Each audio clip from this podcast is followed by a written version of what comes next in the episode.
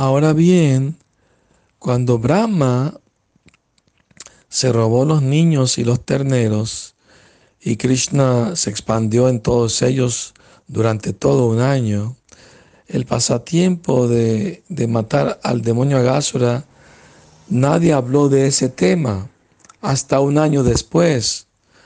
Los niños cuando, cuando Brahma se dio cuenta, porque los puso en una cueva la colina Góvara y puso una enorme roca guardando la entrada.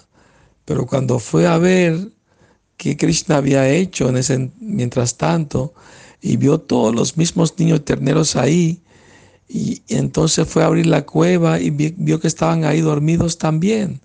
Entonces ahí se dio cuenta Brahma de que había algo sobrenatural que estaba pasando. Entonces él se preguntó, ¿quién creó estos niños y estos terneros? Yo soy el creador de, este universo. Bueno, Brahma es un asistente de Krishna. El creador es Krishna y Brahma es el arquitecto, el creador secundario. ¿no? Entonces, ahí se dio cuenta Brahma que Krishna lo venció con su poder místico, sobrenatural, al expandirse de esa manera, ¿no?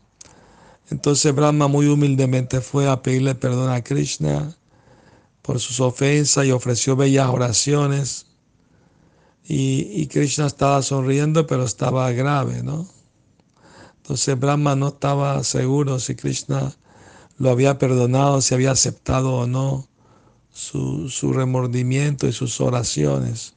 Entonces Brahma, muy inteligentemente, se fue a Navadvip, Mayapur, donde iba a aparecer el señor Chaitanya Brahma sabía que Krishna iba a venir en el futuro como el señor Chaitanya.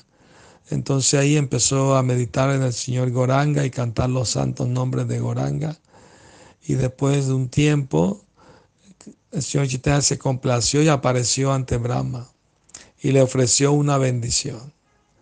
Brahma, muy feliz y en éxtasis, le pidió al señor Chaitanya que le permita participar de sus pasatiempos, pero que en un papel muy humilde.